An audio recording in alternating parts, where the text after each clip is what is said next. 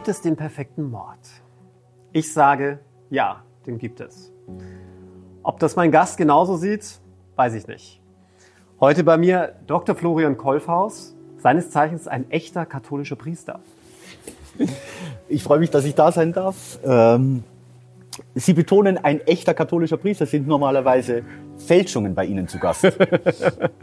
Nein, aber ich hatte tatsächlich mal mit einem äh, falschen Psychiater zu tun, der sich als Psychiater ausgegeben hatte. Und das Krasse an der Sache war, er hatte auch gerichtliche Gutachten angefertigt von Straftätern, von Vergewaltigern, von Mördern hatte die dann begutachtet und im Nachhinein musste man all diese Gutachten natürlich wieder neu auflegen. Und wissen Sie, was das Beste an der Sache war? Nein, Sie werden es mir gleich verraten. Im Nachhinein, als die echten Gutachter dann diese Mörder und Vergewaltiger begutachten mussten, haben sie alle, also wirklich alle, sind sie zu demselben Ergebnis gekommen wie der falsche Psychiater. Dann macht es keinen Unterschied. Wir müssen heute einen Unterschied machen.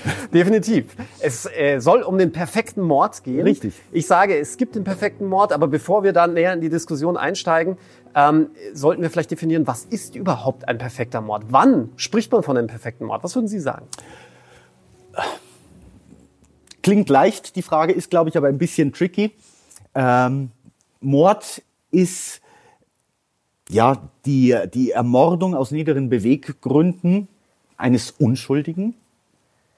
Äh, und perfekt scheint der Mord zu sein, wenn der Täter ungeschoren, ungestraft davonkommt. Also wenn er sozusagen von Polizei und Gerichtsbarkeit nicht behelligt werden kann. Also wenn sein böser Vorsatz gelingt. Gut. Ich bin sehr gespannt, was Sie zu meiner Geschichte sagen werden, denn ähm, ich behaupte, es gibt nicht nur eine Möglichkeit, den perfekten Mord zu begehen, aber eine der meines Erachtens besten Möglichkeiten hat mir jemand tatsächlich per Brief geschrieben. Vor einiger Zeit, ein paar Jahre ist es her, schrieb mir jemand, er habe den perfekten Mord begangen. Und zwar auf einem Kreuzfahrtschiff. Der Grund, er sei über Jahre hinweg von seiner Frau gedemütigt worden.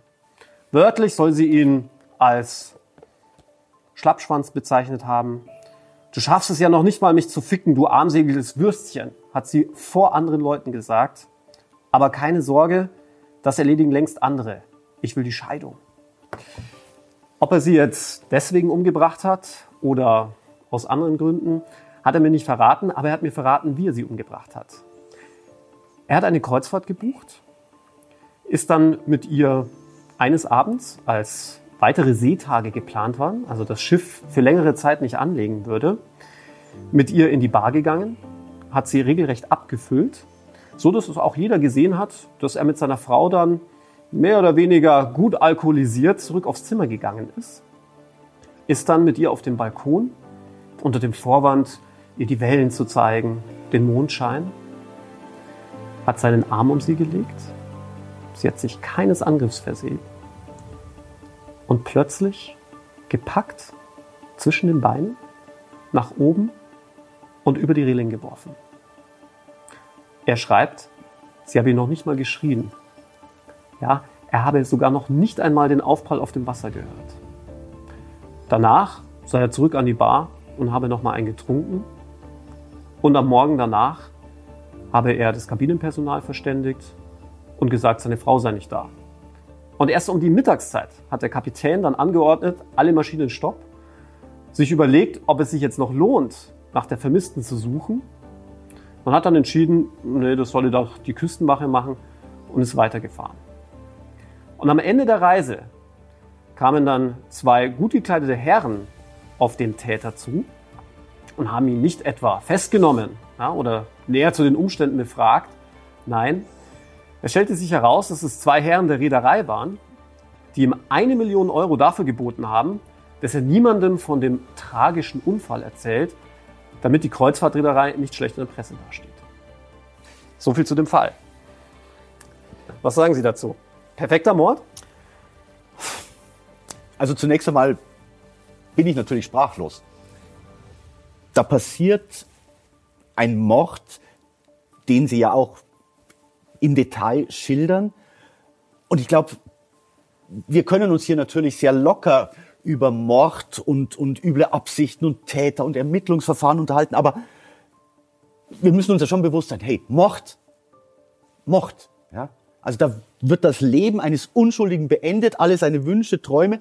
Natürlich war die Frau äh, nicht gerade nett. Ich wollte gerade sagen, so ganz unschuldig war sie ja nicht. Also so ganz, meine, aber als Schlappschwanz bezeichnet zu werden und vor den anderen Leuten. Ich meine, er hat es ja hier geschrieben. Du schaffst es ja noch nicht mal, mich zu ficken, du armseliges Würstchen. Ja, ja, also aber, aber, so nett. aber, ne? aber, aber lassen Sie uns da mal nicht zu schnell werden, sozusagen.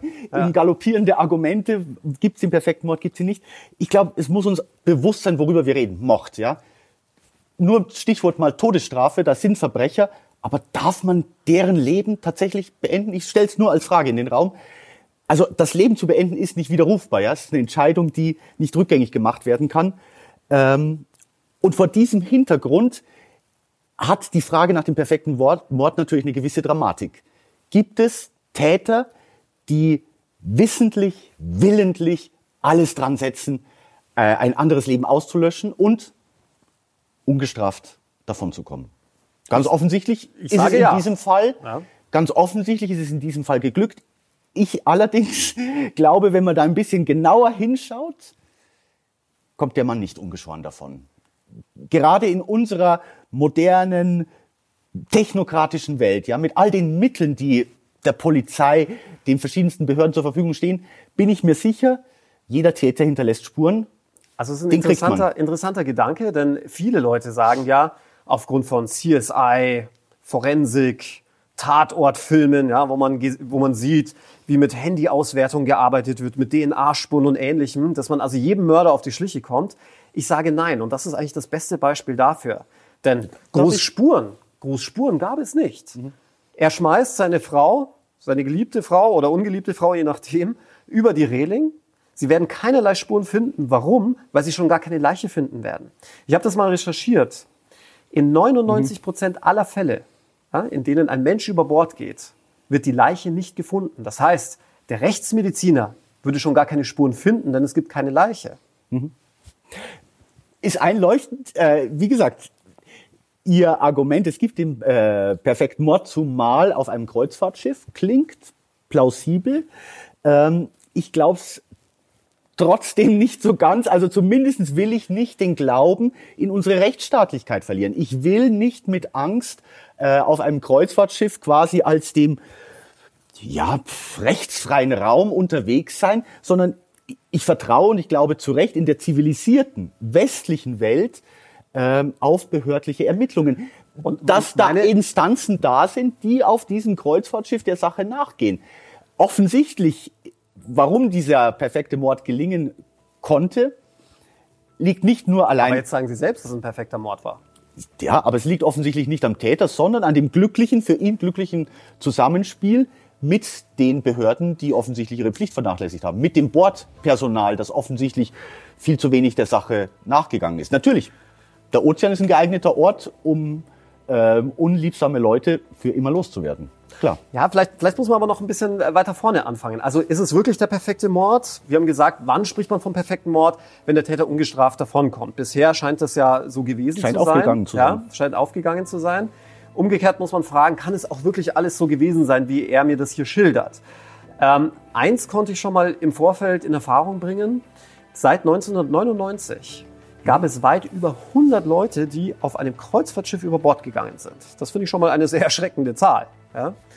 Und ähm, des Weiteren hat man wohl statistisch auch erfasst, dass pro Jahr 13 Menschen, die über Bord gehen, oder zumindest bei 13 Menschen, die über Bord gehen, man den Verdacht hat, dass das nicht äh, ganz ähm, unnatürlicherweise war. Ja? Also das heißt, dass da womöglich jemand nachgeholfen haben könnte. Also eine Kreuzfahrt zu machen, ist ein gefährliches Unternehmen. Zumindest für Verheiratete. Also ich kann Ihnen zumindest versichern, seitdem ich dieses Kapitel etwas näher erleuchtet habe in meinem Buch, ja, ähm, will keiner mehr mit mir eine Kreuzfahrt machen.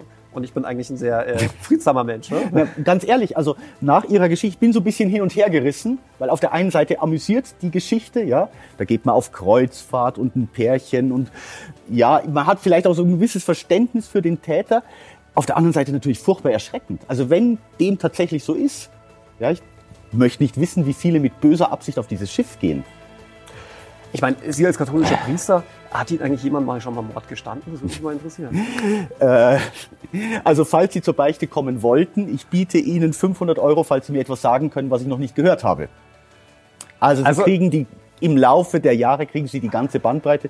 Noch dazu, wo ich wirklich viel im Ausland war, auch in Lateinamerika und in einem anderen kulturellen Kontext, eben wo Behörden sozusagen leichtfertiger, sage ich, mit Kriminalität umgehen, da kommen auch entsprechende Fälle in der Beichte vor. Ja, unter anderem auch Mord, ganz klar. Aber ob es ein perfekter Mord war, wissen Sie natürlich nicht. Oder dürfen Sie vielleicht auch gar nicht sagen. Ne? Ich will es noch mal überspitzt sagen. Vielleicht habe ich zum perfekten Mord beigetragen.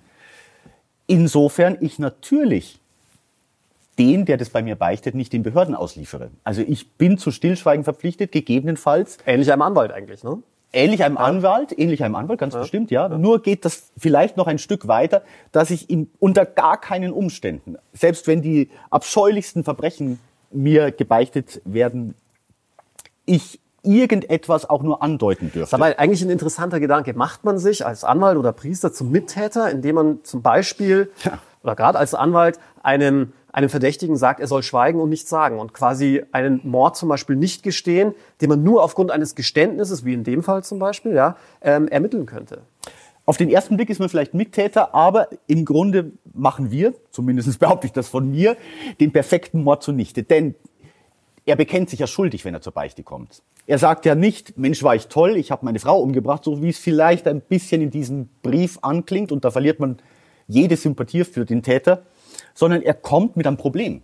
Und da bin ich auch ein Stück weit Psychiater, der innerhalb von wenigen Minuten schauen muss, dass dieser Mann echt bereut, wenn möglich sich selbst stellt und vor allen Dingen nicht weitere Taten vollbringt. Also ja? würde ich als Anwalt anders sehen. Ja? Also ich würde als Anwalt sagen, ich darf alle strafprozessualen Möglichkeiten nutzen, solange sie nicht wieder des Rechts sind. Ja? Und wenn, wenn mir das Gesetz erlaubt, jemanden zu raten, dass er auch schweigen darf, weil ihm das Gesetz das auch erlaubt, ja, niemand muss sich selbst belasten. Man kennt ah. das aber auch aus den amerikanischen Filmen. Ne? Die erste Belehrung, die einem der Polizist ja immer sagt, ist, Sie müssen nichts sagen, ja, aber wenn Sie was sagen, dann wird es vor Gericht gegen Sie verwendet. Gilt natürlich für deutsches Recht genauso. Da, da muss ich nachfragen, Herr Dr. Steve. Das heißt also, Sie verhelfen Tätern dazu, ungestraft davonzukommen.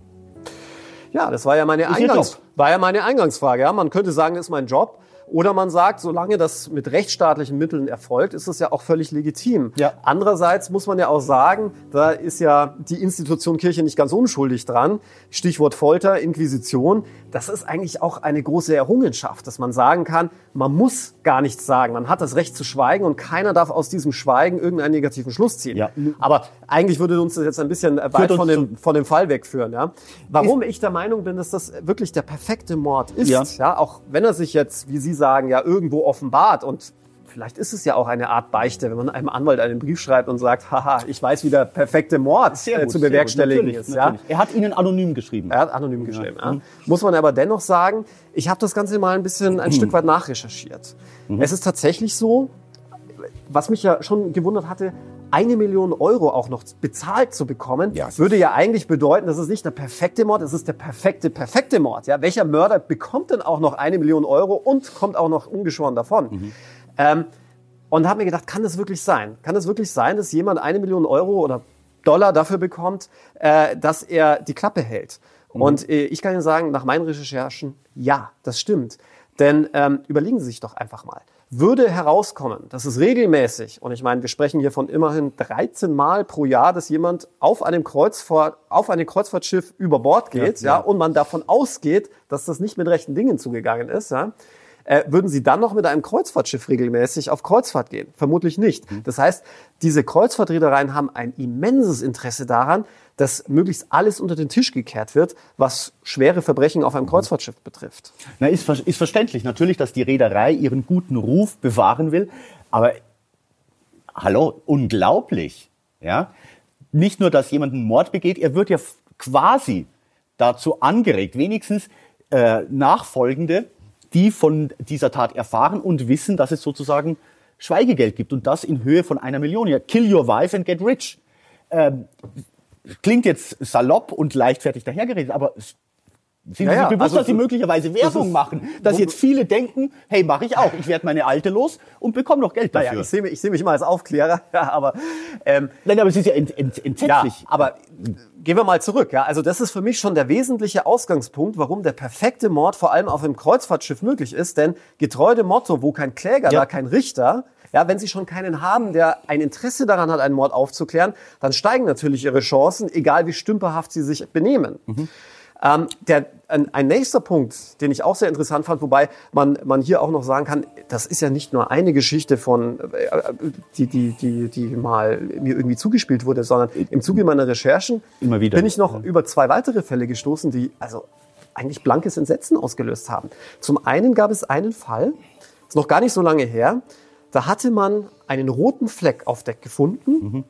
Offensichtlich war eine Frau über Bord gegangen. Eine Kamera auf dem Deck war mit einem Pappkarton abgehangen worden. Und man hat auch noch einen offenen leeren Geldbeutel gefunden. Ich würde jetzt mal sagen, für jeden Hobbykriminalisten ist das jetzt mal ein Tatort. Ja? Roter Fleck, könnte Blut sein, leerer Geldbeutel, Raub oder Diebstahl, wie auch immer. Abgehängte Kamera, man will hier irgendwas verdecken. Nein, nicht so das Bordpersonal. Das Bordpersonal sagte, nö, nö, dieser rote Fleck, das war ein ausgeschütteter Cocktail und hatte schnell weggewischt. Die äh, abgehängte Kamera ähm, hat man damit erklärt, dass man gesagt hat, ja, da war davor ein Liebespaar zugange. Das schreiben die auch in ihr Protokoll so rein. Ja? Ja. Und dass da eine Frau über Bord gegangen ist, ja, das konnte man nicht leugnen, denn sie war nicht mehr auf, auf, auf dem Schiff zu finden. Da hatte man gesagt, na ja klar, die war ja schon immer irgendwie suizidal. Ne? Hatte man einfach mal ins Blaue behauptet, sie hatte Depressionen, ihr ging es nicht gut, vielleicht hatte sie auch zu viel getrunken und ist deswegen freiwillig aus dem Leben geschieden. Und was war das Ergebnis? Keine Ermittlungen und es ist auch nichts weiter passiert. Ja? Und der andere Fall, den ich eigentlich noch viel krasser fand, war, dass ein Steward regelmäßig in die Kabine seines Gastes gegangen ist, um da sauber zu machen und festgestellt hatte, dass der Gast fünf Tage in Folge nicht in seinem Bett gelegen haben konnte, weil das Bett einfach die ständig wie frisch bezogen war. Ja, der Gast wird es kaum selber gemacht haben. Und er hat dann irgendwann mal bei seinem Chef-Steward Mitteilung gemacht, der dann wiederum erwiderte, kümmern Sie sich bitte um Ihren eigenen Kram. Ja, das geht Sie gar nichts an und unsere Gäste schon gar nicht. Machen Sie da sauber, wenn Sie nicht sauber machen müssen, können Sie sich auch noch freuen, dass Sie nicht sauber machen mussten. Genau, ja? genau. so, das, das ja. führte dann dazu, dass natürlich auch am Ende der Kreuzfahrt dieser Gast nicht aufgetaucht war.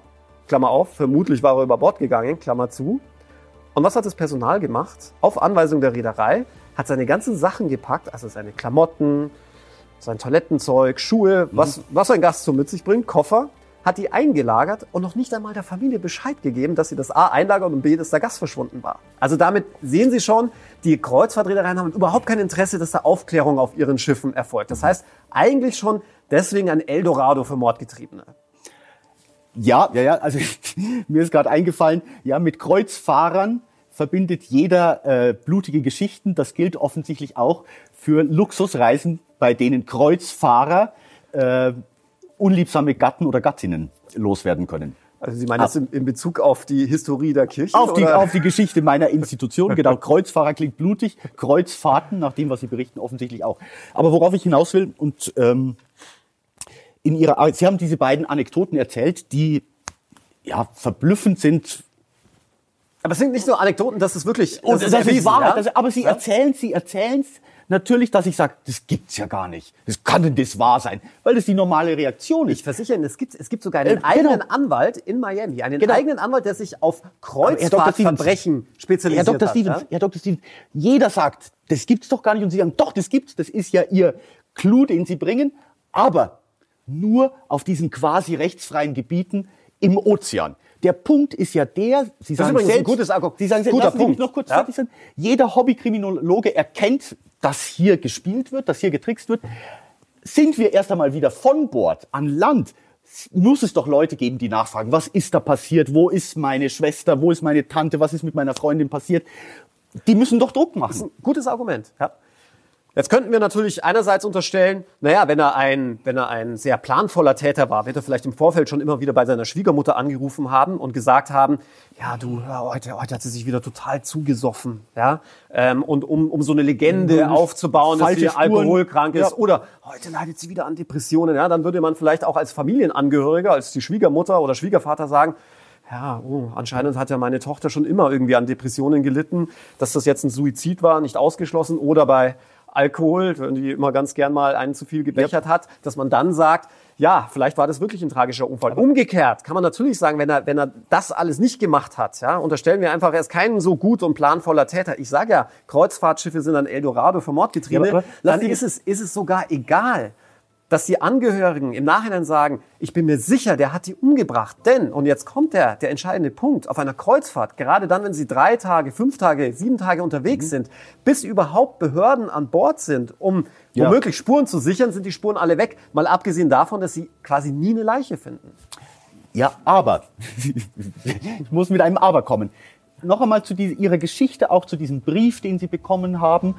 Da bekennt ja einer, vielleicht sogar ein bisschen stolz, seinen Mord. Äh, aber der muss sich doch durch diese Tat verändert haben. Und in diesem Fall wissen wir, er hat sogar eine Million äh, Euro, Dollar, ist egal, Dollar bekommen. Ja. Also wenn der Mann nicht schon Millionär war, muss man sich doch jetzt daheim fragen, ja, wo kommt denn das Geld so plötzlich her? Das verändert doch einen. Äußerlich ja, das ist doch leicht erklärt. Er sagt, es war ein Unfall, die Reederei hat ihm eine Million Euro gegeben, damit er die Klappe hält. Das ist doch alles schön nachvollziehbar. Ja, dann, dann würden trotzdem, also Angehörige, Freunde sagen, ja, Moment einmal, wir, wir, kann doch kein Schweigegeld dafür geben, wenn äh, meine Frau unter die Räder, unter die Schiffsschraube gekommen ist. Also das, da muss es doch Proteste geben, da muss es doch Erklärungszwänge geben. Also, aber die richten sich doch allenfalls gegen die Reederei und doch nicht gegen den Mörder. Sie richten sich allenfalls gegen die Reederei, aber die Reederei kommt in Erklärungsnot und man wird doch nachfragen, ja, äh, haben Sie denn die, die Frau nicht gefunden? Was haben Sie denn unternommen? Was ich sagen will ist, im Einzelfall mag man gewisse Spuren anders legen können, aber im Gesamt verändert sowohl äußerlich als auch innerlich ein Mord. Ja? Und ich glaube, wir sind uns einig, das ist wohl das schwerste Verbrechen, von dem wir reden, Mord. Man kann das dann noch quantitativ steigern, aber zunächst einmal ist es schlimmer geht immer. Ja? Zwei Morde sind schlimmer als einer, aber es ist, ist hey, es ist schlimm und es ist, beendet ein Leben für immer. Ähm, das verändert doch den Täter. Äußerlich, Innerlich ganz bestimmt. Aber es bleibt ein perfekter Mord. Das ist ja meine, meine These. Und ich bin ja mit meiner, mit meiner These noch lange nicht fertig. Ne? Denn äh, nur zu sagen, wo kein Kläger, da kein Richter, bedeutet ja nicht, dass irgendein ja. dummer Zufall einen Mörder enttarnt. Aber auf dem Kreuzfahrtschiff ist man ja selbst vor dummen Zufällen gefeit. Ja? Die meisten Morde werden doch aufgedeckt, weil man irgendeinen dummen Fehler begeht, ja? Weil man vielleicht keine Handschuhe getragen hat, weil man seine DNA am Tatort äh, lässt oder, oder ähnliches. Oder was auch äh, ganz viele Verbrecher dummerweise machen, äh, Handy mit zum Tatort nehmen. No go. Ja? Mhm. Das alles haben Sie. Sie können sich Herr so Dr. viele Stevens, keine Empfehlungen für den perfekten Mord. Sie können, sich, Sie können sich auf dem Kreuzfahrtschiff einfach jeglichen Fehler erlauben, denn mhm. sie haben meines Erachtens schon überhaupt gar keine Spuren. Wenn sie jemanden über die Reling werfen, gibt es noch nicht mal Kameras, zumindest dann, wenn sie das Ganze in ihrem eigenen Zimmer tun. Mhm. Ich erinnere jetzt nur an, an Daniel Kübelberg, tragischer ja, genau. Unfall, Suizid ähm, wahrscheinlich. Ja, zumindest haben da die Kameras ja aufnehmen können, dass eine Gestalt in Frauenkleidern über die Reling ähm, steigt und dann wohl tatsächlich über Bord geht. Und man im Vorfeld irgendwie wusste, Kübelberg war des Öfteren mit Frauenkleidern gesehen worden, dass man quasi vom Rückschluss her der Meinung ist, das wird schon Kübelberg gewesen sein, zumal er ja auch nicht mehr auf dem Schiff war. Ja. Mhm. Aber der hat das ja nicht an, an, in seiner Kabine gemacht. In der Kabine gilt ja absolute Privatsphäre. Mhm. Das wären ja Kameras verboten. Das heißt, sie werden auch nie irgendwie ähm, den Zufall haben, dass eine Kamera zufällig filmt, wie Natürlich. man jemanden gerade über Bord wirft. So, das ist der nächste Punkt. Wenn Sie jemanden über Bord werfen, da brauchen Sie noch nicht mal jemanden mit einem Hammer erschlagen oder mit einer Pistole erschießen. Sie werfen ihn einfach über Bord und die Leiche ist auch noch weg. Das ja, heißt keinerlei ja. Spuren. Und dann kommt eben das Entscheidende noch hinzu dass ja solche Schiffe in internationalen Gewässern unterwegs sind. Das heißt, es stellt sich doch die Frage, wer ist überhaupt zuständig? Ja, Territorialität. Ja? Wenn ich jetzt als Deutscher auf diesem Schiff bin, ähm, können da überhaupt die deutschen Behörden ermitteln? Die deutschen Behörden, die womöglich sehr gründlich sind, ja, die tolle Kriminalisten, tolle Forensiker haben? Und die Antwort ist nein. Das Kreuzfahrtschiff müsste einen deutschen Polizisten, einen äh, mhm. deutschen Beamten der Mordkommission noch nicht mal auf das Schiff lassen, weil es gilt das Recht, unter dessen Schiff, äh, unter dessen Flagge das Schiff segelt. Mhm. Und äh, das äh, dürfte jetzt wenig überraschend sein, ist weder Deutschland noch Amerika, denn da müsste man ja teuer Steuern bezahlen. Nein, die großen Reedereien segeln natürlich meistens unter den Flaggen irgendwelcher Drittstaaten, die jetzt auch kein gesondertes und gesteigertes Interesse daran haben, äh, irgendwelche Mordverfahren, Mordfälle oder Verdachtsfälle auf Kreuzfahrtschiffen ihren größten Geldgebern aufzuklären. Das heißt, da haben Sie eigentlich nochmal diesen Punkt, wo Aber- kein Kläger, da kein Richter. Aber Herr Dr. Stevens, gibt es da ein öffentliches Interesse oder sind Sie jetzt der Erste, der das sagt? Also ich meine, Sie erzählen hier Fakten, die schockierend sind. Äh, Also muss jeder sozusagen, der äh, ein Kreuzfahrtschiff besteigt, erstmal auf die Flagge gucken, ja? Bahamas, Wer, wer, wer mein erster Rat, ja? Äh, Ihr erster Rat, auf, guck auf die Flagge. Der zweite Rat wäre, keine Sie, mit wem Außen- Sie, mit wem Sie überhaupt aufs Kreuzfahrtschiff gehen. Ja? Dann ist der dritte, keine teuren Außenkabinen, sondern die billigen Innenkabinen, denn da kann er dich nicht über Bord stürzen. Also mit anderen Worten, sollte der Ehegatte oder die Ehegattin eine Kreuzfahrt gebucht haben, ja, mit einer schönen Balkonkabine ist Vorsicht geboten. Also na, ich, ich, Spaß beiseite. Ich bin ja ganz bei Ihnen und ich zweifle überhaupt nicht an, was Sie da sagen. Ich bleibe aber bei dem, was ich vorher angedeutet habe und jetzt noch einmal wiederholen möchte. Ein Mord verändert den Menschen. Und jeder hat, und sei es nur theoretisch, Zweifel, äh, ob er denn alles richtig gemacht hat, im Normalfall Gewissensbisse. Und früher oder später äußert er sich zu diesem Fall, zu dieser Tat. Ja, sei es als Geständnis äh, und als Reue oder sei es, dass, können wir uns ja vorstellen, dass der, der Mann schreibt Ihnen, er rühmt sich seiner Tat, dass er irgendwann angeheitert in der Bar sagt, hey, vor fünf Jahren also- habe ich meine Alte über Bord geworfen. Seine, seine einleitenden Worte sind, ähm, ich habe Ihr letztes Buch inzwischen mit einigem Ja. Vergnügen gelesen. Im letzten Kapitel deuten Sie dort einen perfekten Mord an, ohne es beim Namen zu nennen. Schade eigentlich, denn alle Welt will einen glauben machen, dass es den perfekten Mord nicht gibt.